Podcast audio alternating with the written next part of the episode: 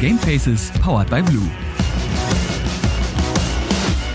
Und damit herzlich willkommen zu Folge 16 von Game Faces, powered by Blue, eurem hoffentlich neuen Lieblingspodcast zum Thema Gaming und allem, was irgendwie drumherum ist. Mein Name immer noch Max Krüger, ich immer noch bekannt aus YouTube und Twitch-Kanälen wie zum Beispiel Dr. Freud. Falls ihr mich noch nicht kennen solltet, könnt ihr da ja gern mal reinschauen. Mein heutiger Gast heißt nach wie vor auch immer noch Max und der war auch schon mal hier in Folge 3. Das heißt, wenn ihr mehr über Max Frackstube herausfinden wollt, dann pausiert jetzt diese Folge und es gibt einfach nochmal zurück zu Folge 3 und wir tauchen heute noch ein bisschen tiefer ins Thema Gaming, Streamen und Profispielern ein. Hallo Max.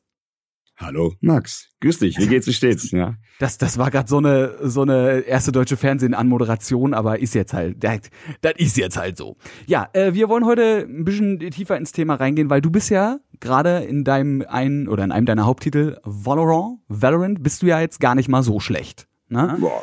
Und deswegen, also du bist jetzt gerade aktuell auf Immortal unterwegs. Das ist theoretisch der zweithöchste Rang, wenn man Radiant jetzt mal rausnimmt, was quasi den Top ein, das ist so the one percent. So, die sind in Radiant bei Valorant. Das ist so der höchste Rang, den man haben kann. Und du äh, gokst gerade, möchte ich gar nicht sagen, du, du ballerst gerade in Immortal rum und probierst dich quasi an die Spitze zu schießen. Und äh, darum soll es heute gehen. Also wir wollen heute, beziehungsweise will ich einfach mit dir so ein bisschen diskutieren, ein bisschen drüber reden, was so der Unterschied ist zwischen einem, und ich würde dich jetzt einfach wirklich mal als doch schon irgendwie Profispieler bezeichnen, und einem, in Anführungszeichen, normalen Content Creator, einem normalen Streamer, wenn wir jetzt wirklich mal den Streamer-Begriff klein machen auf den Bereich von Leuten, die halt kompetitive Spiele spielen. Weil es gibt ja auch Leute, die spielen CSGO und sind in Silber 1 und haben ihren Spaß und sind unterhaltsam. Aber du bist eben nicht in Silber 1, sondern äh, du bist, wie gesagt, bei Valorant in Immortal und hast trotzdem deinen Spaß. Ja, ja, ja, gerne, gerne ähm, können wir drüber sprechen. Bin äh, gespannt. Genau, da würde ich, würde ich einfach wirklich mal, ne, wir wollen ja den Leuten immer Einblicke bringen, weil man sieht ja theoretisch nur, wenn man jetzt auf deinen Stream kommt, äh, www.twitch.tv slash fragstube, dann sieht man dich da in deinem schönen Set, dann hört man deine Stimme und denkt sich so, boah, Alter, der ist, das war jetzt gar nicht mal so schlecht, was der da gemacht hat. Wie lange kannst du das durchhalten? Hast du beim Stream so Momente, wo du sagst, du musst jetzt irgendwie auch mal kurz eine Runde Quickplay, also eine, eine Runde Unranked spielen, einfach um die Batterien aufzuladen? Oder wenn du einen Stream anmachst, sagst du, okay, jetzt sind hier sechs Stunden, ist hier volle Konzentration. Das ist quasi wie, wenn du in einem E-Sport-Team wärst, äh, was trainiert für eine Meisterschaft, einfach dein Training, bloß dass eine Kamera nebenher läuft. Ja, also, puh, das sind Fragen über Fragen. Also äh, mittlerweile, vielleicht fangen wir vorne an. Ich bin mittlerweile schon ein älterer Geselle. Im Internet bin ich schon ein Opa wahrscheinlich. Ich bin 31 mittlerweile. Und äh, diese ganze kompetitive Geschichte mache ich schon seit über 15 Jahren. Äh, damals vielleicht nicht on Stream, sondern in meinem kleinen Kämmerchen bei, bei Mutti, Vati zu Hause gewohnt und so. Und äh, ich, was ich, worauf ich hinaus will, ist, dass wenn man älter wird, ich gemerkt habe, dass es mir schwer fällt, lange, lange am Stück voll fokussiert zu bleiben und alles geben zu können. Also ich sag mal so, wenn ich jetzt ja, so drei, vier Matches am Stück gespielt habe. Danach brauche ich auf jeden Fall erstmal eine kurze Pause, um praktisch das nächste Match wieder voll fokussiert spielen zu können. Vielleicht sogar eher drei Matches. Also ich sag mal so, ich, ich spiele jeden Tag on Stream mehrere Stunden. Davon sind drei Tage die Woche auch mit meinem Team und da trainieren wir dann auch on-stream und so weiter. Das heißt, da wird nicht immer nur rein gezockt, sondern eben auch mal taktische Züge besprochen und, und, und. Wann passiert wo was? Wie wird ein Spot geretaked? Wie platzieren wir den Spike, dass er dann im Nachhinein das dann so machen kann und halten können? Ne, das heißt also, man, man hat im Vorhinein auch viele, viele Arbeit für den Kopf, weil man einfach äh, auch viele Sachen sich merken muss, neue auf Sachen aufnehmen muss. Und all diese Sachen, die man bespricht, sind alles nur Richtlinien, weil in so einem Spiel, in so einem schnellen FPS wie Valorant oder auch Counter-Strike, die sich ja auch ähnlich sind, wird alles in Splitsekunden entschieden und ändert sich natürlich auch abhängig davon, was passiert. Das heißt, du hast Richtlinien, nach die du versuchst zu befolgen, um dem Team dienlich zu spielen. Gleichermaßen musst du aber in den Splitsekunden auch Sachen entscheiden und umändern und improvisieren. Und dafür ist einfach meiner Meinung nach viel Erfor äh, Konzentration erforderlich.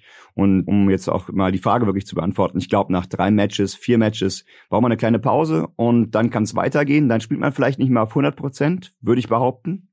Vielleicht auch manchmal schon, je nachdem, wie stark der Kaffee war oder so ähnlich. Aber dann gegen, gegen Ende hin äh, spiele ich auch ganz bewusst oftmals auch ganz andere Games. Einfach nur dann just for fun zur Unterhaltung, weil es dann doch, finde ich, auch für den Kopf anstrengend war. Zumindest wenn man es denn gezielt konzentriert und äh, darauf ausrichtet, was einen Fortschritt zu machen, spielt, dann äh, ist es doch anstrengend. Ansonsten, ja, So, wir spielen am Tag vielleicht, was weiß ich nicht, von 13.37 Uhr bis um 21 Uhr geht der Stream in der Regel. Das heißt, bis um 18 Uhr spiele ich meistens Valorant und dann wechsle ich ungefähr dann auf ein anderes Game. Was ist wichtiger deiner Meinung nach? Ist es Unterhaltung, also jetzt aus der, aus der Sicht des Streamers gesehen, ähm, ist Unterhaltung wichtiger oder ist das pure Abliefern von von Clips quasi, also von clipwürdigen, krassen Frag-Momenten wichtig? Also bist du lieber eine, eine sechs Stunden lange Frag-Montage oder bist du lieber eine sechs Stunden lange Show, die Leute zugucken und lustig finden, selbst wenn sie vielleicht auch gar nicht mal so, so interessiert am Game sind? Gibt ja auch Leute, die gucken Streamern zu, die haben keine Ahnung, was im Spiel passiert und sagen, echt, ist mir alles zu hektisch und zu bunt und jetzt ist da was explodiert und warum ist denn da jetzt Rauch und was piept denn da die ganze Zeit, aber der Typ ist lustig, so. Verstehe. Ja, wir haben da, glaube ich, schon mal so im Groben drüber gesprochen, aber kurz gesagt, ich glaube, oder meine persönliche Meinung ist, dass du dich entscheiden musst als Streamer. Bist du der Unterhalter oder bist du der, in Anführungszeichen, Pro-Gamer oder der, der gut im Game ist? Das heißt, die Leute schalten entweder ein, um sich was abzugucken, wenn du ein sehr guter Spieler bist, oder die Leute schalten ein, um unterhalten zu werden. Natürlich bin ich so ein, so ein Vollhonk, der gern beides machen möchte, also der gerne unterhaltsam ist und dabei noch gut spielt. Dass das natürlich nicht immer Hand in Hand geht, ist, so, ist, ist mir eigentlich klar und bewusst, aber man versucht trotzdem beides irgendwie unter einen Hut zu bekommen. Und das ist schwierig. Ich denke, die, der richtige Weg ist entweder oder. Und obwohl ich das weiß, mache ich es nicht, ja. Es widerspricht sich, aber dennoch ist es so. Manchmal klappt's, aber nicht immer. Denn wenn du dich unterhältst mit dem Chat, viel auf Fokus drauf hast, kannst du natürlich nicht so sehr in den Tunnel abtauchen oder ins Game einsteigen und alles wirklich hundertprozentig mitbekommen und genauso einen Fokus äh, halten, wie wenn du es nicht machst. Wenn du aber nur aufs Game fokussierst und den Chat außer Acht lässt, dann sind diejenigen, die gerne eine Chat-Interaktion möchten oder gerne Unterhaltung möchten, und damit ist gemeint direkte Unterhaltung verbal mit dem Streamer, ist es dann schwierig. Ne? Und deswegen versucht man so ein bisschen die Waage zu halten, glaube aber, dass man sich, wenn man erfolgreich streamen möchte, und erfolgreich ist ja eh eine Auslegungssache, dann sollte man sich für eines der beiden Sachen entscheiden. Was würdest du sagen, ist ist leichter? Also gibt es überhaupt ein leichter? Ist es leichter, gut, also jetzt nicht gut zu sein, klar muss man zu dem Skill hinkommen, aber angenommen, man hat jetzt sich den Skill über Jahre erarbeitet, ich meine, du spielst, wie gesagt, seit 15 Jahren oder wahrscheinlich schon länger kompetitiv Spieler, das heißt, du hast den Skill, der ist jetzt einfach in dir drin. Was ist leichter für dich, zu sagen, du bist jetzt voll Fokus und du, du machst jetzt ein Spiel und du rasierst jetzt komplett durch und machst halt einfach wirklich Sachen, wo die Leute vorm Stream sitzen und sich denken, Alter, ist das krass? Oder ist es leichter, für dich, äh, einfach mit den Leuten zu quatschen, irgendwie Chat-Interaktion zu machen, irgendwelche kleinen Gimmicks abzufeuern und auf die Art unterhaltsam zu sein? Für mich ist es natürlich, also für mich persönlich ist es leichter, ähm, die Chat-Interaktion zu haben und nebenbei ein bisschen zu zocken. Ich glaube, es ist für die meisten so. Auch wenn man wenn gleich mal nicht unterschätzen darf, dass so ein Streaming, ich sag mal, ein Job oder so, eine, so, ein, so ein Stream, den man macht, den man in fünf, sechs, sieben Stunden macht und immer parallel Chat liest und parallel noch was anderes macht, vielleicht noch zusätzlich mit Kollegen im Voice ist und noch spricht, das für den Kopf auch eine Belastung ist nach ein paar Stunden, wenn du nämlich drei Sachen parallel die ganze Zeit machst. Chat antworten, Leuten antworten, vielleicht noch Ingame-Calls machen, dabei noch Game. Also das ist schon, ja, ich würde schon sagen, für den einen oder anderen wäre das sicherlich anstrengend. Aber wenn du wirklich, wirklich einen Fokus haben willst, zum Beispiel, wenn wir Turniere spielen oder irgendwas, und äh, also ich habe auch ein Team, da können wir gleich, gleich mal drüber sprechen. Wenn du Turniere spielst, dann mache ich es bewusst auch so, dass ich sage, okay, Chat, jetzt ist der Fokus aus, da gibt es sogar so ein, so Befehl in meinem Chat. Fokus heißt ja, da wissen alle, okay, es wird kein Chat jetzt gerade gelesen. Wir haben wahrscheinlich auch eine lange Verzögerung im Stream, dass keiner der Gegner den Stream äh, snipen kann. So heißt das, wenn, damit der Gegner nicht den Stream aufmacht und guckt, wo wir stehen, wie wir spielen und so weiter. Für alle, die es nicht wissen. Ich glaube, du weißt das. Na, jedenfalls. Das äh, das, wenn du es jetzt nicht erklärt hättest, hätte ich es erklärt, einfach für den Fall, dass da draußen jemand ist, der nicht weiß, was Stream genau, heißt. Genau, jetzt. das passiert eigentlich sehr oft leider. Und, und ja, und dann, dann wissen die Leute, okay, jetzt ist er im Tunnel, jetzt ist Fokus, jetzt geht's hier um die Wurst, jetzt geht's um den Turniersieg oder ums Weiterkommen oder vielleicht um einen Preis oder was auch immer. Oder für einen Charity-Zweck. Ist auch wurscht, um was es geht, Abzahl. Dann weiß jeder, okay, jetzt ist Fokus, jetzt gibt's keinen Chat und dann stellt sich auch der, der Zuschauer darauf ein. Das ist dann auch okay. Und dann kommen auch manchmal neue Leute dazu, die dann sagen, okay, hey, super, heute ist nur Fokus, heute kann man vielleicht auch mal äh, noch gescheitereres Gameplay erwarten als sonst, weil er jetzt nicht mehr den Chat liest. Ähm, aber ich versuche eigentlich beides in der Waage zu halten und äh, ja, das sollte man auch immer, denke ich. Findest du, dass der Druck höher ist, wenn du, also ich meine, ein Turnier zu spielen, ein kompetitives, äh, kompetitives Spiel zu spielen, ist eh anstrengend. Ein Turnier zu spielen, bei dem es um was geht und wenn es nur die Ehre ist, ist noch anstrengender. Aber ist es für dich zuträglich oder ist es für dich eher von Nachteil, wenn du sagst, du spielst ein Turnier und auch wenn du jetzt nicht mit dem Chat interagieren musst, und vielleicht auch einen Versatz drin hast, hast du einfach noch mehr Leute, die sich das jetzt geben und ja auch natürlich hoffen, dass du möglichst weit kommst, weil wenn du rausfliegst, ist der Stream ja vorbei oder zumindest das Turnier. Ist das schlimm oder ist das gut für dich? Also du meinst, ob da so eine Art Druck auf mir liegt, weil mir 100 genau. Leute oder was Augen in, in, den Rücken sitzen? Hm. Also ich muss ehrlich sagen, nach der Zeit, ich mache es jetzt schon eine Weile mit dem Streaming, äh, irgendwann wird man da ja abgehärtet, sage ich mal, dann ist das nicht mehr so schlimm. Also also dann ist das schlimm. Dann dann hat man nicht mehr diesen Druck, dass die Leute zugucken, weil die die immer zugucken. Dann denkst du ja okay gut, dann gucken sie halt heute wieder zu. Das geht, das ist schon okay für mich. Natürlich möchte man immer Leistung bringen und der Druck geht eher dahingehend.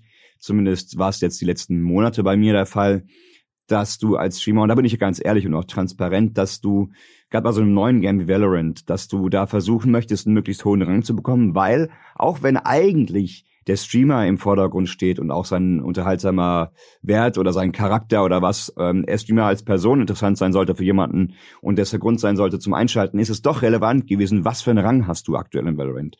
Und wenn du, wenn du es nicht schaffst, den hohen Rang zu erreichen, dann hast du tendenziell weniger Zuschauer als, jemand, als jemand mit einem niedrigen, niedrigen Rang. Auch wenn der vielleicht noch unterhaltsamer ist. Wenn du aber dann einen hohen Rang hast und noch unterhaltsam bist, das ist die beste Combo. Und deswegen hatte man, oder habe ich die letzten Wochen ziemlichen Druck gehabt, auch hoch zu ranken. Ich habe jetzt lange im, im Platin-Bereich festgehangen und kam nicht aus dem aus dem Quark dort. Ich habe es nicht geschafft, auf Immortal zu spielen oder zu kommen, weil weil ich mir so einen Druck gemacht habe, dass ich es unbedingt schaffen will. Nicht, weil ich zwingend Immortal sein muss, mir was beweisen will. Vielleicht ein bisschen, aber ich wollte das haben, um dann sagen zu können, okay, cool, Kommt rein, hier gibt's auch Immortal Gameplay, liebe Zuschauer, und alle die, die vielleicht auch interessiert sind, daran was mitzunehmen, wenngleich es natürlich Leute gibt, die noch viel, viel besser sind als ich und so weiter. Ich will das auch ganz ehrlich sein. Aber für jemanden, der aus dem ganz, ganz unteren Rang kommt, das ist ja immer so eine Relationssache, ist es vielleicht doch interessant, das ein oder andere mitzunehmen. Wir haben ja auch ein Teamtraining auf dem Stream und da erklären wir auch immer wieder Sachen, Spielzüge, so Standards wie zum Beispiel Frag, Refrag. Was bedeutet das? für Leute, die neu anfangen mit Shooter Games, die wissen das überhaupt nicht. Das ist eigentlich ein Basic. Soll heißen, wenn du, wenn du um die Ecke rumziehst, ist dein Mate neben dir einen Meter, also in-game Meter, und zieht dann nach dir rum um, wenn du im Gefecht bist, dir auszuhelfen zu können und dann den Refrag also zu machen und so. Und den solche sogenannten Trade quasi. Wenn genau. Du, wenn du um die Ecke gehst als Erster und du wirst erschossen, dass zumindest dein Mate jetzt weiß, okay, der wurde aus der und der Ecke, hat ihn erwischt, dann kann ich den Typen, der da in der Ecke stand, zumindest holen und dann haben wir getauscht. Genau, und dadurch hat man dann wieder einen Ausgleich in, ähm, also kein 5 gegen 4, sondern 4 gegen 4 beispielsweise. Und, äh, und das ist total wichtig und relevant. Und wir reden oft on-stream eben auch über solche Sachen und haben so eine Art, ich will nicht sagen schulischen oder lehr lehrhaften, aber vielleicht auch ein bisschen lehrreichen ähm, Effekt. Ein bisschen educational ist schon. Ja, ja, absolut, wichtig, ne? absolut. Und ähm, und für Leute, die im, im, im niedrigen Rangbereich spielen, ist das bestimmt relevant. Und wenn du dann jemandem mehr was erzählen willst oder sagen willst, ich weiß, wie es geht, aber selber den Rang nicht hochbekommst, dann nimmt dich keiner ernst. Ne? Und deswegen war so ein bisschen Druck, da einerseits ein paar mehr Zuschauer ansprechen zu können und andererseits um auch, ich sag mal in Anführungszeichen ernst genommen zu werden. Jetzt bin ich schon seit seit einer Weile auf Immortal und das ist auch ganz cool, aber das ist auch nicht mein mein mein mein Ziel. Also ich will da schon noch weiterkommen. Zu aktuellen Zeitpunkt, wenn ich realistisch bin, glaube ich nicht, dass Radiant drin ist. Dafür reicht mein Skill noch nicht aus. Aber ich bin mir fast sicher, dass Immortal 2, vielleicht sogar Ansatz 3, das sind ja die drei Stufen, die noch darunter sind, äh, drin ist und dann ist es auch nicht mehr weit. Also das gleiche Spiel hatte ich damals mit Counter-Strike zu vor oh, fünf Jahren oder was. Ich habe sehr, sehr viel Counter-Strike gespielt. Da war es auch so. Erst hat man lange auf einem Rang, der nannte sich, wie nennt sich eigentlich, Legendary Eagle Master gesessen und so. Und irgendwann, irgendwann schafft man es dann. Und dann war ich nicht mehr, nicht lange Zeit drauf, auch Global dann irgendwann, wenn man einfach nur dran, dran bleibt und dran arbeitet. Ne? Und Global ist so ähnlich wie Radiant. Auch 0,2 Prozent der Welt, glaube ich, sind das nur, oder, oder zwei Prozent, weiß der Geier. Irgendwie eine ganz kleine Anzahl an Leuten. Ne? Und das ist schon machbar. Wenn man da, wenn man da gescheit spielt, schlau spielt vor allen Dingen. Das Aiming muss natürlich auch passen. Am Ende zählt's immer. Erschießt du ihn oder erschießt er dich. Aber wenn du schlau spielst, kannst du die viele Situationen auch einfacher gestalten, finde ich. Und darauf kommt es dann auch an. Aber jetzt schweife ich schon wieder ab. Was ist deine nächste Frage, mein lieber Max? Das, das ist okay, abschweifen finde ich gut. Ich muss jedes Mal übrigens selbst für jemanden, der ja doch ein bisschen Ahnung von, von CS hat, wenn ich die Ränge in Counter-Strike höre und du sagst Legendary Eagle Master und ich denke mir so, das klingt halt so, als hätte sich irgendwer so eine, okay, was, der ist jetzt besonders gut, wie nennen wir den? Äh, Hyperspace Oberflotten Commander Abschieß King. Okay, und den Legendary Eagle Master Laser Boy 2000. Okay. Und die ganz obersten, ja, die heißen Global. Global Elite, fertig. Das ist, weil es auf ein, weil Global Elite macht auf einmal wieder Sinn. Das ist die globale Elite, das sind die Besten der Besten. Aber was zur Hölle ist denn bitte ein Legendary Eagle Master? Ja, das klingt, klingt wirklich schon. Aber sagt keiner. Alle sagen LEM oder LEM. Aber ja. LEM klingt äh, wie, wie Geräusche, die Eidechsen mit der Zunge machen. Aber gut, das. Egal. Ich musste bei dem äh, bei dem Turnier nur an zwei Sachen denken, nämlich a, habe ich auch letztens in einem Overwatch Turnier mitgespielt und da war für mich auch so dieser Gedanke, ich will ja den Leuten, man will ja die Leute auch am Turnier teilhaben lassen, weil natürlich ein Turnier immer noch mal ein bisschen interessanter ist, als wenn man jetzt einfach alleine vor sich hin spielt. Genauso wie ja auch ein Stream mit anderen Leuten in den meisten Fällen einfach nochmal zusätzlich interessanter ist. Wenn ich jetzt Among Us alleine spiele, mit Randoms ist ganz lustig, aber wenn ich Among Us mit drei Freunden spiele, ist es irgendwie einfach anders. Es ist eine, ein ganz anderer Drive. Und dann musste ich gerade dran denken an so, da gab's vor tausend Jahren, gab's äh, im, in der Minecraft-Szene auf, auf YouTube, diese ganzen äh, Minecraft-YouTuber, die es da gab, ähm, da gab's ja immer dieses, dieses Survival-Event. Ich habe jetzt gerade vergessen, wie es heißt bestimmt, wenn es hier einen Chat gäbe oder eine Kommentarsektion, dann wäre die jetzt voll mit dem Namen. Aber es gab halt so ein Survival-Event, wo man quasi spielen konnte. Und da gab es halt feste Regeln, dass man irgendwie am Tag mindestens 20 Minuten spielen musste. Und irgendwann ist dann einer mal gestorben, weil irgendwer anders aus Versehen 21 statt 20 Minuten gespielt hat. Und dann gab es einen Riesenstress darum, dass der sich ja nicht an die Regeln gehalten hat, wo alle am Anfang dachten, okay, ja, das Problem ist, da hat jemand gegen die Regeln verstoßen. Da kam dann aber am Ende raus, dass das wirklich einfach nur dass das nur so stressig war, weil die Leute halt sich erhofft haben, aus diesem Event so viele neue Follower mitzunehmen, weil es eben ein Event ist, wo so die Größten der Größen mitgespielt haben, dass man, wenn man da raus ist, ja die Klicks nicht mehr generiert, weil natürlich die Folgen von diesem Turnier so viel krasser geklickt wurden als die eigentlichen Folgen. Und da denke ich mir, deswegen ist das auch nochmal so ein Stress, dass man sich denkt, wenn ich bei so einem großen Turnier mitspiele, habe ich ja automatisch einfach vielleicht mehr Zuschauer. Natürlich aktiviere ich meine Zuschauer noch mehr, weil die sagen, oh krass, das ist der Streamer, den ich interessant finde und jetzt noch ein Turnier aber man kriegt ja eventuell auch noch Zuschauer von draußen dazu, die sagen, oh, jetzt gucke ich mir mal das Turnier, was ich eh verfolge, mal aus der Sicht von Streamer XY an. Und wenn du dann raus bist, verlierst du halt die Leute. Und da ist die Frage, wie geht man damit um? Sagt man dann einfach, ja, dann bin ich jetzt halt raus, aber ich meine, ich existiere ja auch außerhalb dieses Turniers und stream weiter? Das wäre wahrscheinlich so das Gesündeste, oder? Ja, definitiv. Ich meine, du kannst ja eh nichts mehr machen, wenn du raus bist. Vielleicht ist noch schlauer am Ende zu sagen nach dem Match, ja, danke an alle, die reingeschaltet haben, vielleicht alle neuen Zuschauer, die jetzt hier darauf aufmerksam wurden. Würde mich freuen, wenn du so reinschaut und mehr kannst du dann auch nicht mehr machen. Weil wenn du raus bist, bist du raus, ne? Du kannst dir halt Mühe geben, aber beeinflussen kannst du das nicht, ob du mal an dem Tag vielleicht keine gute Leistung bringst. Du, ob der Gegner einfach mal besser war, muss man auch mal sich eingestehen oder so Geschichten, ne? Und dann ist es so. Mehr kannst du nicht machen, meiner Meinung nach. Das bringt mich übrigens, also ist auch keine, keine direkte Frage, aber es bringt mich zu einem Punkt, den ich halt auch aufgeschrieben habe, nämlich Erfolgslosigkeit ist Ertragslosigkeit. Wo ich mir jetzt zum Beispiel denke, ich, was, was dir dein Valorant ist, ist mir mein, Leute, die den Podcast hören oder mich eventuell kennen, wissens, was jetzt kommt, ist mein Overwatch, wo ich an sich einen stabilen Rang habe, auf dem ich bin und auf dem ich mich eigentlich zumindest in sehr, sehr langsamen Schritten, aber trotzdem stetig nach oben verbessert habe oder zumindest selbst in dem Rang, in dem ich feststeckte, das war äh, zu dem Zeitpunkt höheres, höheres Diamond, für die, die es interessiert oder für die, die sich da auskennen. Und habe aber auch schon Games gespielt, die mit Leuten aus einem höheren Rang waren und konnte da auch schon irgendwie mithalten. Also da war zu sehen, okay, die Denke ist da. Jetzt bin ich krass gedroppt. In, jetzt bin ich fast zwei Ränge runtergedroppt. Und äh, denk mir auch jetzt wirklich gerade in diesem Moment, weil ich nachher noch streamen will, wie erkläre ich eigentlich den Leuten nachher, dass ich jetzt in dieser Elo bin? Muss ich das überhaupt erklären? Oder weißt du, was ich meine? Weil es gibt natürlich, hast du deine Fanbase, die dir zuguckt und die kennen dich. Und selbst wenn du übers Wochenende vielleicht mal alleine äh, gespielt hast, ohne zu streamen und dann bist du halt gedroppt, dann wissen die ja, wo du normalerweise stehst. Aber dann hast du eben auch Leute, die reinkommen und das Erste, was die machen, ja, die kommen neu auf deinen Stream, die sehen, oh, okay, hier, der spielt Valorant oder Overwatch, sieht interessant aus. Und das Erste, was so eine Leute machen, genau, erstmal Ausrufezeichen Rang oder Ausrufezeichen SR oder Ausrufezeichen Ranking, also quasi einen Befehl in den Twitch-Chat schreiben auf den dann in den meisten Fällen eine Antwort kommt. Ich habe meinen jetzt zum Beispiel umbenannt, bei mir steht da jetzt einfach nur Rank Don't Matter. So. Das ist einfach, das ist so ein kleiner, so ein kleiner Overwatch, Overwatch Insider. Ja, wie, wie ist das? Also, wir hatten schon drüber geredet. Du, du willst es haben, weil die Leute da sind, aber meinst du, ist es wirklich, um es einfach nochmal abschließend zu sagen, meinst du, ist es wirklich so super krass wichtig oder kannst du notfalls, kannst du auch sagen, hey Leute, ich bin eigentlich viel besser, ich habe nur gerade einen schlechten Tag? Ja, na gut, das kannst du natürlich immer sagen. Ne? Am Ende will man auch, also bin ich auch ehrlich zu mir und auch zu den Zuschauern sage, man ist so gut wie der, wie man ist. Und alles andere ist, äh, ist einfach sich selber anlügen. Wenn man sagt, ja, eigentlich wäre ich, wäre ich der und der Rang, aber meine Mates und aber, aber. Ganz ehrlich, wenn du es nicht schaffst, schaffst du es nicht, dann bist du es nicht. Aber ganz ehrlich, am Ende, die, deine Stammzuschauer, die Leute, die einschalten wegen dir, die juckt das überhaupt nicht. Ob du jetzt nun Rang XY oder Rang äh, Z bist, das ist denen egal.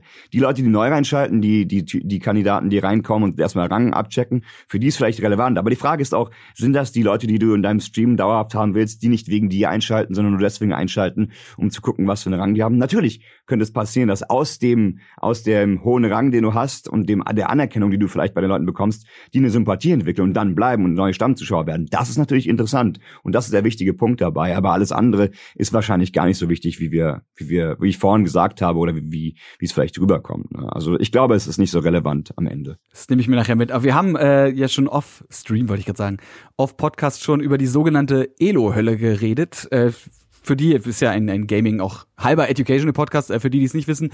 Die Elo ist eigentlich, korrigiere mich, wenn ich falsch liege, ein Begriff aus dem, aus dem Schach, der so ein bisschen was mit dem Skill zu tun hat. Ich werde es vielleicht nachher noch nebenbei, wenn du mal eine lange Antwort hast, nebenbei mal Wikipedian. Aber wird im Gaming natürlich einfach quasi für den, für den eigenen Skill benutzt. Also ein Elo wird dann angegeben in Rängen, also bei Valorant zum Beispiel. Dann gibt's äh, Gold, Platin, Diamant, Immortal und eben am Ende Radiant. Und jetzt habe ich meinen Faden verloren, weil ich meine, meine Elo ist einfach weg und ich kann nicht mal mehr, nicht mal mehr moderieren. Nee, wir redeten über die Elo-Hölle. Es gibt ja diesen, diesen fiktiven Bereich, in jedem Spiel ist der woanders, wo äh, Leute eines gewissen Ranges drin sind, wo man einfach sagt, wenn man da drin ist, ist es egal wie gut man ist, schwer wieder rauszukommen. Weil einfach, man, natürlich dann alle anderen, man selber nicht, weil man selber war ja schon mal in einem besseren Rang, man ist jetzt nur irgendwie in die Elo-Hölle gefallen, warum auch immer. Alle anderen auf einmal sind komplett braindead. So, die kriegen gar nichts mehr gerissen und man weiß gar nicht mehr, wie man spielen soll. Wie würdest du als Tipp geben, ja, vielleicht jetzt auch direkt für mich, weiß nicht, aber auch für alle anderen, die da draußen sind, was, wie geht man damit um, wenn man in der Elo-Hölle drinsteckt? Natürlich als Einzelperson beim Spielen muss man einfach gucken, spielst du mit Freunden, musst du rauskommen. Aber wenn du jetzt ein Streamer bist, der eben auch eigentlich einen Ruf hat, und wenn es der Ruf ist, eben drei Ränge drüber zu sein und jetzt hängst du da drin. Was machst du? Wie, wie gehst du damit um? Oder wie würdest du jetzt persönlich damit umgehen? Auch on Stream vor allem.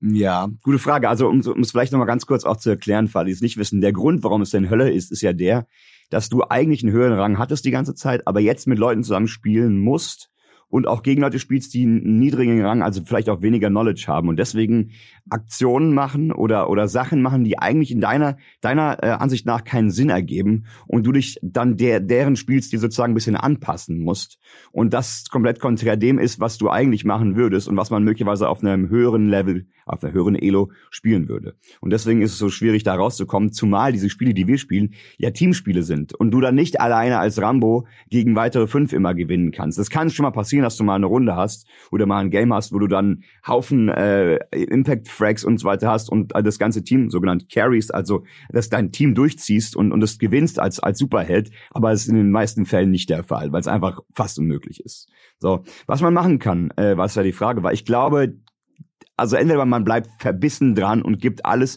und versucht diesen Carry zu machen, hofft auf ein paar glückliche Spiele oder Matchups, wo du Leute bekommst, die vielleicht wirklich besser sind und vielleicht genauso wie du in die Elo-Hölle droppst und echt dran bleibst und dran bleibst und immer alles gibst und statistisch gesehen musst du ja irgendwann wieder hochleveln, weil du eigentlich besser bist.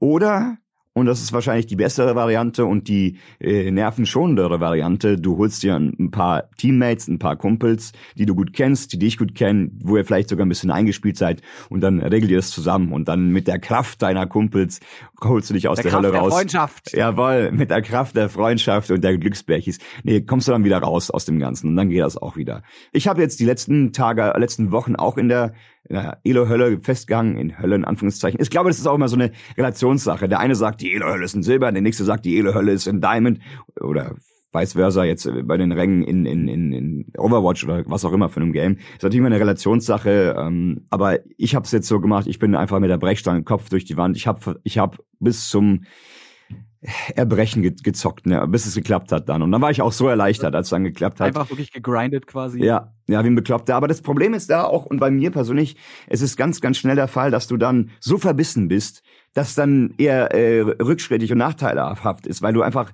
so sehr erst versuchst, dass du nicht mehr locker bist genug, um, um frei aus der Hand zu spielen. Das klingt zwar komisch und auch ein bisschen weit hergeholt, aber so ging es mir zum, zumindest. Ich habe mich dann so darauf verbissen, dass ich einfach nicht mehr diese, diesen, diesen Schritt zurück machen konnte, um mal das ganze Ding zu überblicken. Ich war dann so fokussiert in meinem Tunnel und habe versucht, um, um, ums Verrecken, dass es klappt. Und dann ging es gerade nicht. Man muss manchmal auch so ein bisschen einen gewissen Abstand haben und die Lockerheit behalten. Das ist ein ganz schwerer Grad, eben das zu machen. Und das ist mir auch schon oft im Team aufgefallen, wenn ich da noch kurz den Bogen spannen darf. Wenn du zum Beispiel, natürlich, wenn du zum Beispiel Abläufe hast, Goes, wie nehmen wir jetzt den, den, die A-Side an? Das heißt, der eine macht einen Smoke da, der zweite flasht an die Kante. Das heißt, der erste, der rausläuft, checkt rechts, der zweite geht hinten dran, guckt dann hinten links und so weiter. Du hast Abläufe drin aber wie schon erwähnt vorhin, es sind oftmals, es sind nur Richtlinien, es sind also können Sachen passieren, die du nicht vorab besprechen kannst oder die du einfach nicht erahnen kannst.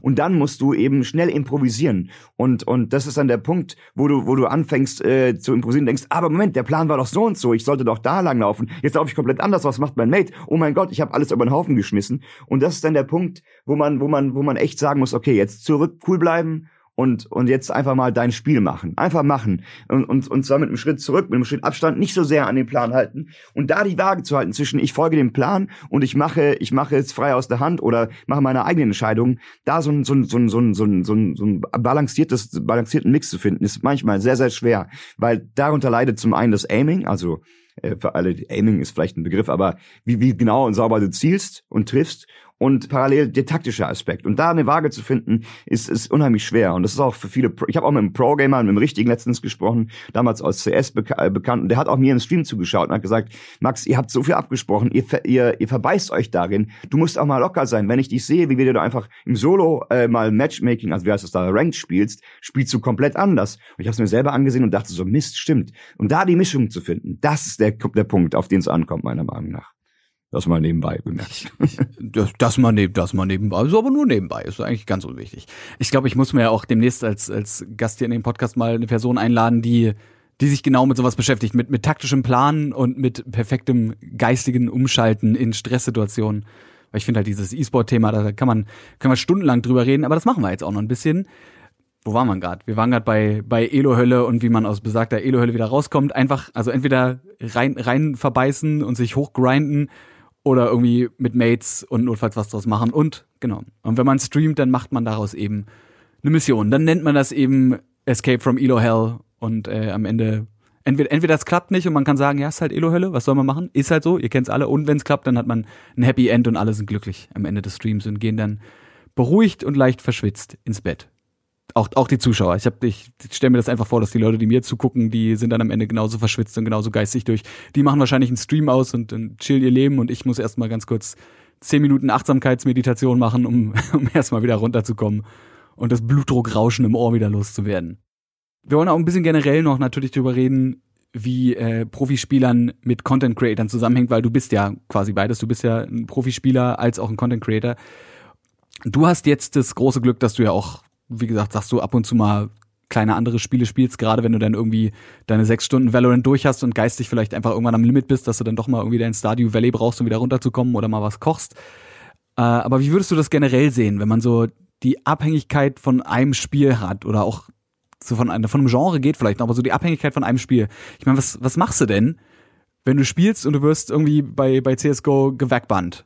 Also VAC, äh, VAC ist der Valve Anti-Cheat. Das ist die hauseigene Anti-Cheat-Software von Steam, die quasi euer digitales Leben beendet, wenn ihr ein Aimbot bei CSGO anhabt. Ja, das solltet ihr nie machen. Das äh, empfehle ich nicht. Was du dann machst, dann bist du erstmal ja, beischlaft. Also weil dann geht nichts mehr. Also das ist ganz, ganz schwierig. Ich habe ich hab's ja am eigenen Leibe erfahren, nicht durch einen Werkbann. Gott bewahre, sowas würde ich nie machen. Aber ich habe ja, wie schon eingangs erwähnt, sehr, sehr viel Counter-Strike gespielt. Und das war auch mein Hauptcontent auf dem Stream. Und, und seit ich meine Liebe dann jetzt für Valorant entdeckt habe, ist es, ist es so ähnlich. Ne? Das heißt, ich habe jetzt gar kein CS mehr gespielt, auf eigenen Wunsch natürlich und spielst du noch Valorant, was natürlich gleich ist. Aber viele, viele meiner Zuschauer sind dann weg. Also die sagen, ja, nö, Valorant ist nicht meins. Diese Cartoon-Grafik, was soll das? Wann kommt wieder CS? Und wie viele Leute kommen bei mir ins Stream und sagen, wann kommt wieder Counter-Strike? Ja, Counter-Strike ist nice, ich liebe das. Aber aktuell ist Valorant einfach besser und die Community ist besser und es gibt viel, viel weniger Cheater, was ein Riesenproblem in CS ist. Also es ist einfach sehr, sehr schwer, wenn du, wenn du auf den Main-Content sozusagen gebrandet bist. Das heißt, die Leute erwarten, dass du das und das machst, aber dann was anderes, äh, was anderes spielst. Und das muss nicht nur jetzt Valorant sein. Ich spiele auch aktuell viel Formel 1, weil es mir Laune macht oder jetzt gerade ganz aktuell den Zombie-Modus in Call of Duty. In dem Moment weißt du, wenn du was anderes spielst außer der Main-Content, dass du auf jeden Fall Einbußen in Zuschauerzahlen hast. Das bedeutet wiederum, wenn du selbstständig bist, so wie ich beispielsweise oder einige andere Kollegen, dass du dann auch Einbußen in Subs hast, Einbußen in möglichen weiteren Sponsorverträgen und, und, und, weil die nach Zahlen gehen und so weiter und so fort. Also man muss sich gut überlegen, was man macht und wie man es macht und wie man vielleicht das Ganze ein bisschen abfangen könnte oder ob man vielleicht zwischendrin so eine, so eine, so eine, so eine, ja, eine Mischung fährt. Also mal sein Hauptcontent bleibt und nach und nach Stück für Stück ein bisschen mehr von dem Neuen dazu gibt, ne? Und guckt, wie es ankommt. Ich hoffe, das war die Frage, die ich beantworten sollte, Max. ja, schon. Also generell, man kann auch drüber reden, zum Beispiel, was, was machst du denn, wenn ein Publisher irgendwie ein Update raushaut und das, das macht das ganze Spiel kaputt. Also ein gutes Beispiel dazu wäre zum Beispiel die, die große Debatte um Overwatch, als ein Charakter namens Brigitte, Brigitte, ein Support eingefügt wurde, der dem Spiel eine Meta, also eine, eine übers gesamte Spiel eigentlich verbreitete Strategie ja aufgezwungen hat, weil dann alle, die gewinnen wollten, immer nur noch diese Zusammenstellung an Helden gespielt haben. Die natürlich im ersten Moment völlig overpowered ist, aber nach dem zehnten Spiel macht es auch keinen Spaß mehr, wenn du aus 30 Helden, aus denen du normalerweise wählen kannst, eigentlich immer nur noch die gleichen sechs spielst. Und da gab es halt eine ganze Menge Leute, die dann gesagt haben, so das, das macht mir keinen Spaß mehr. Eine ganze Menge Pro-Spieler, die gesagt haben, ey, wenn wir hier in der, in der Overwatch League oder in den anderen Ligen spielen, wir üben acht Stunden lang am Tag exakt denselben Scheiß. So, das, das kann ich einfach nicht mehr, das macht mich fertig. Was, was machst du dann? Zwingst du dich dann da trotzdem durch oder sagst du dann, also würdest du dann sagen, ja, sorry, dann, dann ist das Game jetzt einfach weg und dann gehe ich halt? Mhm. Also ich denke, es sind zwei verschiedene Sachen. Als, als Pro-Gamer würde ich sagen, wenn du bezahlt wirst, zwingst du dich da durch, in Anführungszeichen, weil du dann eigentlich das Game so sehr mögen solltest oder deinen Job so sehr mögen solltest, dass du es machst. Als Streamer bist du natürlich auch jemand, der also zumindest ich das so, der oftmals Spaß dabei haben sollte, was er macht und gute Laune verbreiten sollte im besten Falle, denn sonst möchte es keiner sehen. Es gibt natürlich auch Leute, die gerne einschalten, weil einer sich immer durchgehend aufregt. Das ist dann auch eine Marketingstrategie oder eine Art und Weise. Ist nicht unbedingt die, die ich versuche zu fahren. Und da würde ich sagen, machst du einfach was anderes. Dann spielst du ein anderes Game, sagst, aktuell gefällt mir das nicht, bist da transparent und ehrlich und direkt. Wer dich da zu verstellen, acht Stunden am Tag oder wie lange auch man streamen mag oder wie oft man es machen mag und sich zu verstellen und dann da rein zu zwängen, das macht doch keinen Sinn. Da wird keiner froh, weder du selber, dem es keinen Spaß macht, noch dem Zuschauer, weil er merkt, oh, der zwingt sich da, das ist doch Quatsch. Das ist doch, das macht keinen Sinn, ne? Und Meta-Changes gibt's immer in allen Games. Ich finde die oftmals ganz cool, weil die neuen Wind reinbringen. Aber wenn sie nach hinten losgehen, so wie du gerade gesagt hast in dem Beispiel, ist es echt schade. Denkst du, man könnte aber notfalls, also generell ist auch wieder eine größere Frage, es klingt jetzt so wie ein kleiner Einwurf, es ist eine größere Frage. Meinst du, wenn man an sich schon den Aspekt des Pro-Spielers hat, also du bist jetzt zum Beispiel in deinem Fall, du bist halt einfach wirklich gut in Valorant und du warst auch gut in, in CSGO. Meinst du, dass du dieses Mindset, was du hast, Skill jetzt, den Skill, weiß ich nicht, ob der übertragbar ist, ob du das auf andere Genres übertragen könntest? Also könntest du jetzt auch sagen, ey, weißt du was, ich habe jetzt irgendwie keinen Bock mehr auf Shooter, ähm, ich spiele jetzt MOBAs, ich spiele jetzt LOL, ich spiele jetzt Dota 2, aber du weißt, was ich meine. Also könntest du dir vorstellen, dass du erfolgreich das Genre wechseln könntest? Ich glaube nur im FPS-Bereich. Also ich, ähm, ich habe ja auch schon andere Spiele nebenbei gespielt. Sei es als PUBG rauskam, ich habe auch eine sehr lange Zeit Dota gespielt, Dota, Dota 2, damals sogar noch Dota 1 als WC3-Map. Lange Geschichten. Und ich habe immer wieder zurück zum FPS, zu CSGO oder so gefunden, weil ich gemerkt habe, mir macht das zwar großen Spaß, das ist lustig, du hast Haufen Charaktere, das ist so eine Art Mischung aus, zumindest bei Dota, aus Fußball und Schach gemischt und das ist cool, aber es liegt mir nicht. Also ich habe es gemerkt, das Einzige, was man mitnehmen kann, meiner Meinung nach, ist so Sachen wie mh, hm, Kommunikation und Struktur als auch die Disziplin, die du brauchst, um im Team gescheit zu spielen und erfolgreich zu spielen. Das kann man mitnehmen und das ist zumindest ein Baustein, so ein Grundbaustein, den du wahrscheinlich dann übertragen kannst. Aber wenn du jetzt vom Shooter kommst, hast du nicht zwingend den Skill, um das Micro äh, oder Makromanagement und Micromanagement in, in, in einem MOBA zu spielen oder so. Ich glaube, das sind ganz, ganz unterschiedliche Sachen. Wenn du allerdings aus CS kommst und dann BR spielst wie ja, PUBG, vielleicht Fortnite okay. oder. Vielleicht sogar Fortnite, ja. Ja. Sowas dann, dann kann es einem einfacher fallen, wenn, wenn du aus CS kommst und zum Beispiel Modern Warfare dann spielst oder also COD, dann ist krass. Also haben wir, haben wir gemerkt, wir haben damals, wenn wir im CS-Team noch hatte und da kam dieses Battle Royale gerade raus, wir kamen raus aus CS, wir haben alles zerschossen, weil es einfach Counter-Strike so viel schneller ist. Du bist schneller als Aim gewohnt, du aimst automatisch schneller als der Rest, der immer nur COD spielt. Also es kann auch Vorteile haben. Im Shooter-Bereich vielleicht. Man muss sich natürlich an alle Begebenheiten, Waffen, äh, Movement, Maps und so weiter gewöhnen. Klare Sache. Aber da kannst du was mitnehmen. In anderen Bereichen fängst du fast von null an, außer eben Kommunikation und Struktur. Okay, also das ist ein generelles Verständnis für Game Sense und wie man sich den aneignet, auch wenn man vielleicht vom Spiel noch keine Ahnung hat, ist da, aber alles, was irgendwie mechanisch ist, wenn es halt ein komplett anderes Genre ist, meinst du, muss man sich neu rankriegen.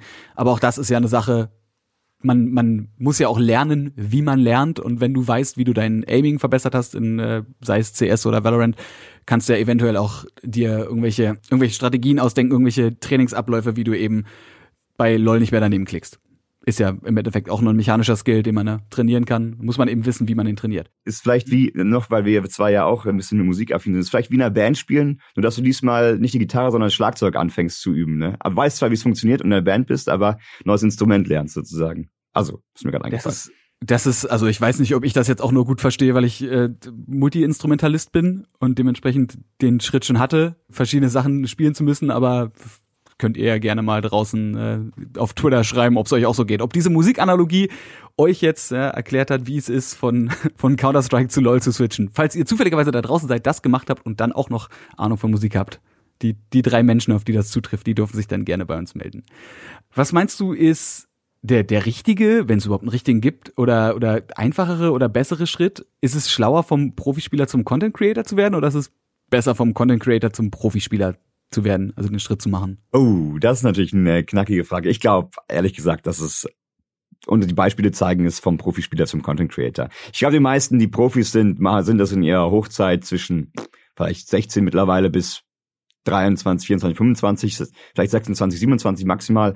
Und die meisten werden dann entweder Coach, Manager oder werden Content Creator. Und das hat, hat äh, großen Erfolg bisher auch gezeigt nimmst du Leute wie Shroud, nimmst du Leute wie auch in unserem kleineren Bereich äh, irgendwelche Ex-Pros, die jetzt Streamer sind und und es läuft bei denen, weil die von vornherein eine Fanbase aufgebaut haben, mitnehmen können. Das muss aber auch nicht nur ein Pro-Gamer sein, in unserem Podcast natürlich jetzt schon. Das ist aber auch in anderen Bereichen, sei es Leute, die man aus Film und Fernsehen kennt, die dann anfangen zu streamen oder Content äh, kreieren auf YouTube. Die sind natürlich gleich erfolgreicher, weil die einfach schon äh, bekannt sind eine Base mitnehmen. Und das ist natürlich dann wesentlich äh, einfacher. Wenn du aber jetzt als Streamer zum Pro-Gamer werden willst, kann gehen, kenne gar nicht so viele Beispiele dazu, kenne sogar auch Negativbeispiele. Ich glaube, das ist natürlich eher schwieriger, weil du dann irgendwie versuchst, während du Unterhaltung machst, professionell zu spielen. Und da, glaube ich, beißt es sich. Bis zum gewissen Grad geht das. Aber ab einem gewissen Punkt müsstest du eigentlich den Stream ausmachen und dich acht Stunden am Tag voll darauf fokussieren, wenn du es dann als Vollzeit dann irgendwann machst. Ich glaube, das ist schwieriger. Ich, äh, ich denke übrigens, wir sollten uns auch mal als Gast jemanden einladen, der den, den Schritt vom äh, wollte gerade sagen, den Content Creator, vom, den Schritt von draußen nach rein gemacht hat, was du gerade gesagt hast. Also ich meine, klar, einen Shroud hier einzuladen wäre natürlich auch geil, aber an den kommen wir vielleicht nicht ran. Aber äh, vielleicht A, mal sich einen Profispieler zu besorgen, der eben jetzt Content Creator hat. Wobei, da haben wir jetzt ja, du bist beides, ne? Du bist, du bist irgendwie, du bist der, der Wolpertinger, falls das die richtige Analogie ist. Ich dachte jetzt zum Beispiel an so einen Kaya Jana zum Beispiel, der eigentlich von ganz woanders kommt, der ja aus dem Fernsehen kommt und jetzt aber auch streamt. Aber gut, das ist, das ist ein Thema für eventuell eine andere Folge. Wir reden nach wie vor über Profispieler. Ja, genau an Shroud musste ich eben auch denken, dem ja sogar damals vorgeworfen wurde, das ist ja so ein Ding, der hat ja dann vor den, vor den großen Turnieren, vor den Majors zum Teil auch einfach PUBG gespielt. Der war ja, das ist ja, Shroud ist ja ein insane guter PUBG-Spieler. Und der dann einfach statt zu trainieren PUBG gespielt hat und dann vielleicht auch deswegen oder weil er einen schlechten Tag hatte, am nächsten oder übernächsten Tag im, im Major oder in den Turnieren einfach verkackt hat. So und dann quasi sich von den Leuten anhören musste, du, äh, du, du bist eigentlich unser Held hier in CSGO und jetzt machst du da so Streaming-Kram nebenbei, ist eigentlich voll scheiße. Also die Seite muss man ja auch sehen, ne? dass auch Profispieler Fans haben, die Streamen eigentlich total kacke finden. Und diese ganzen Content-Creator, die sind eh alle unlustig und lieber sehen wollen, wie jemand bei einem großen Turnier wirklich Köpfe klickt und, und krasse Plays macht. Aber er hat es trotzdem geschafft. Er hat dann einfach gesagt, ja, ist mir dann aber egal, ist mir zu anstrengend, habe ich keinen Bock mehr drauf auf den Stress und hat sich jetzt zu einem der größten Streamer entwickelt. Ja, und das war absolut der richtige Weg für ihn beispielsweise. Also weil, also ich glaube, es gibt kaum einen erfolgreicher darin. Und äh, also äh, geldtechnisch gesehen, finanziell gesehen hat es sich allemal für ihn gelohnt. Und ich glaube, also ich weiß es nicht genau, da müsste man ihn selber fragen, weil er sicherlich auch erfüllt, weil er verschiedene Games zockt, das macht, worauf er Lust hat. Und das sieht man auch, finde ich, wenn man ihm zuschaut und äh, er nicht mehr nur auf ein, ein Game äh, only fokussiert sein muss. So, also in dem Fall war es ja CS damals. Ne? Und es äh, kommt ihm zugute, denke ich. Es gibt auch Pro-Gamer, ja, die para parallel streamen und noch im Pro-Team spielen. Zum Beispiel, oder war es eine Zeit lang so Hiko, ich weiß nicht, ob du den kennst, das ist auch so ein CS, CS-Pro gewesen, der auch, sehr sympathischer Typ, by the way auch, ähm, der dann auch äh, viel gestreamt hat. Ne? Das ging dann, aber der hat auch fast nur CS gestreamt, mittlerweile auch viel Valorant, aber das geht dann also Hiko schon. ist doch dann aber zu, zu Valorant übergesprungen. Genau, ja. Spielt er nicht auch in einem Pro-Team? Ich meine ja. Mir ist, mir ist nämlich auch so. Also für die, die, die nicht kennen, Hiko, H-I-K-O, ja, ehemaliger CS Pro und jetzt eigentlich, wenn ich das auch richtig gesehen habe in den ganzen Clip-Videos, in Valorant sehr, sehr professionell unterwegs, weil sich die Spiele natürlich auch ähneln. Und selbst wenn sie sich nicht ähneln würden, hatten wir vorhin schon drüber geredet, es ist so auch wahrscheinlich dieses Kompetitive, was man in sich hat, also auch natürlich dieser, ich weiß nicht, dieser Kampfes- und Siegeswille und einfach so ein bisschen natürlich auch der Wille, der oder die Beste zu sein im Spiel oder zumindest zu den Top, was weiß ich, was Prozent zu gehören, dass man sich auch in Spiele, die neu und anders sind, einfach so reinbeißen kann und eben da auch seinen Skill zeigt.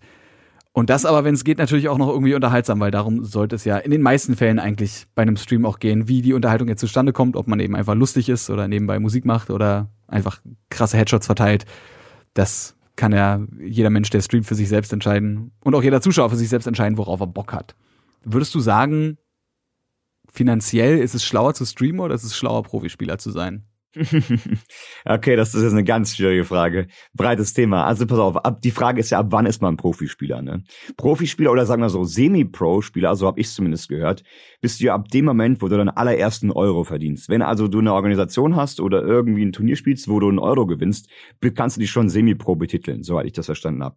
Profispieler bist du dann, Frage, Fragezeichen, wenn du damit deinen Lebensunterhalt verdienst, glaube ich.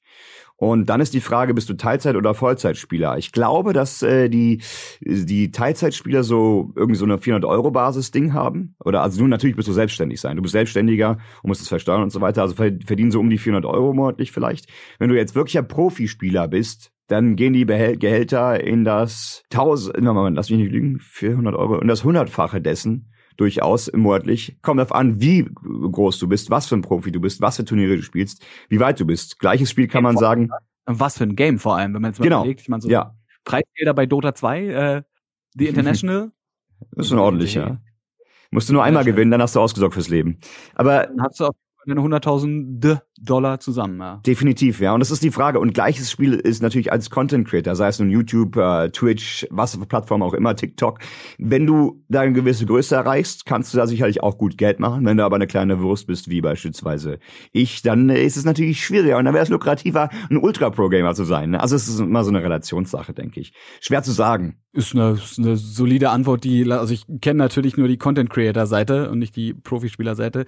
Ich habe schon gehofft, dass ich in den Turnieren, in denen ich mitspiele, wenigstens Zweiter werde, weil genau, ich finde das nämlich lustig. Ich habe nämlich auch überlegt, ob ich mir dann einfach überall so pompös Semi-Pro hinschreibe, genau deswegen, einfach weil man es kann. In dem Moment, wenn du deinen allerersten, und sei es ein Euro, gewinnst, hast du in einem Turnier mitgespielt und du hast ein Preisgeld gewonnen und du kannst dir theoretisch eine Page auf Liquipedia machen.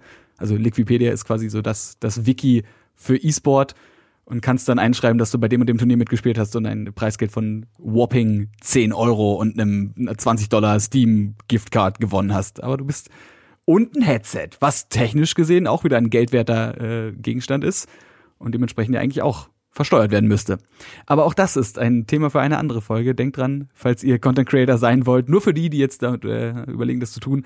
Das ist ein ganz normaler Job, braucht man Gewerbe für, beziehungsweise braucht man einfach, muss man sich steuerlich anmelden und Steuern bezahlen. Aber das ist, da gibt's ein paar lustige Stories von äh, anderen YouTubern, die das eventuell nicht wussten und sich dann teure Autos gekauft haben, um die dann direkt wieder verkaufen zu müssen.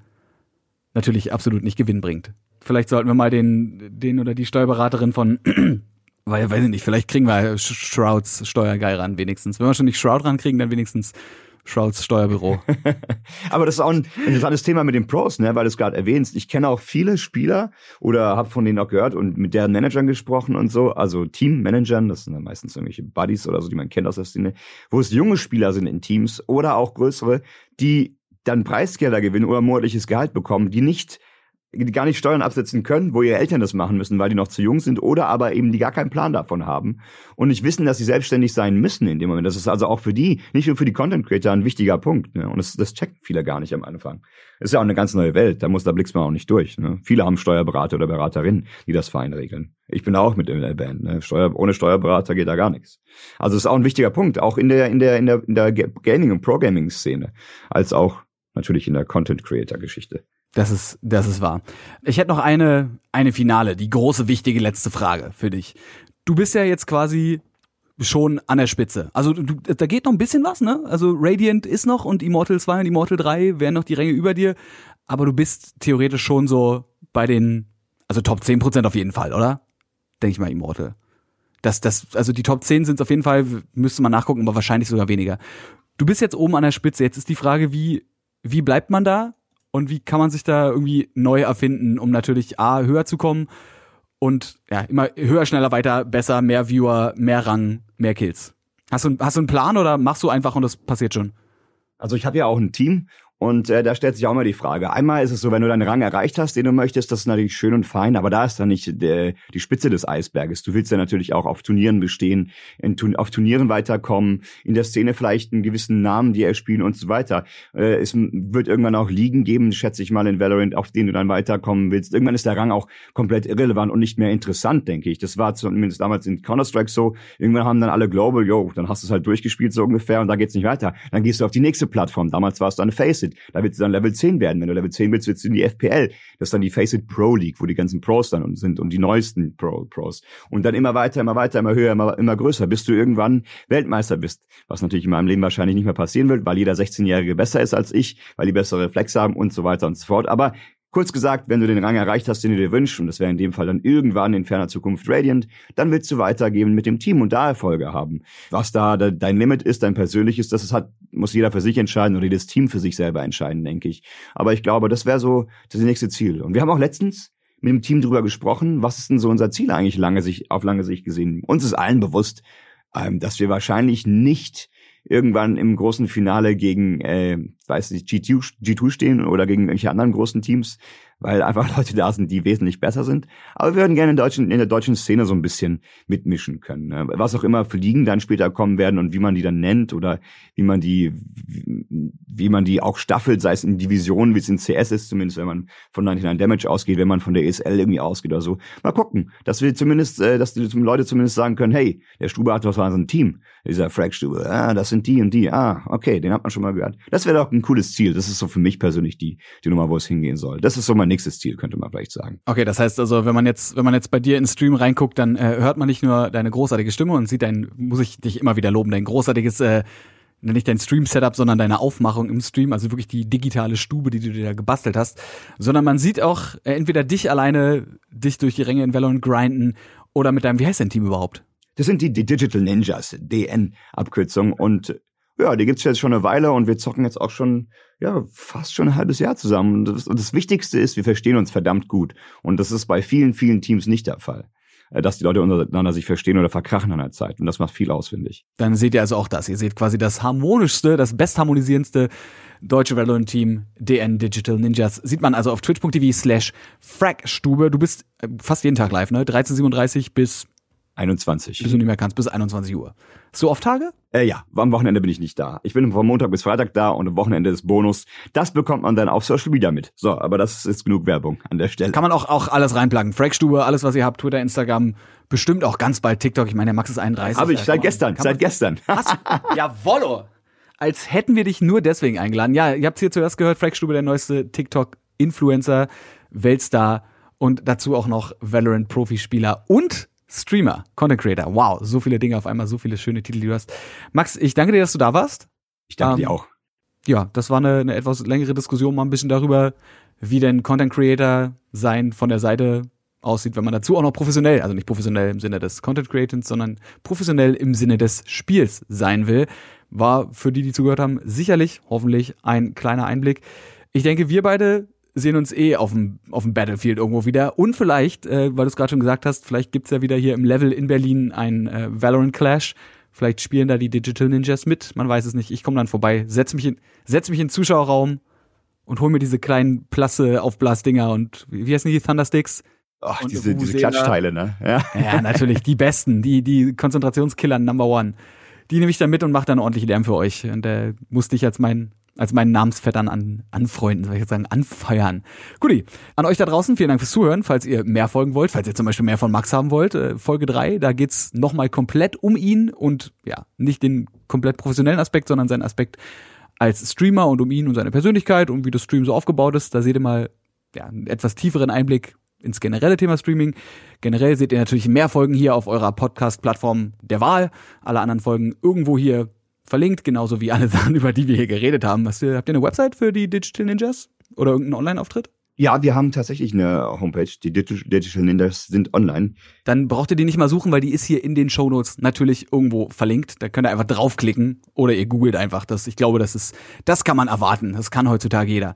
Falls ihr andere Gästevorschläge habt, dann tut das gerne auf Twitter. At Frodoapparat könnt ihr mich antwittern mit dem Hashtag Gamefaces. Und ansonsten bleibt eigentlich nicht mehr viel zu sagen. Lasst doch gerne ein Abo da. Geht das überhaupt? Ja, bestimmt. Ein Follow. Irgendwie sowas. Ein Küsschen.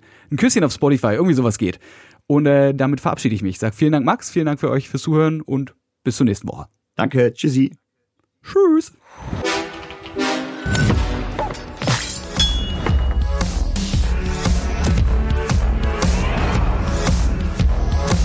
Gamefaces powered by Blue.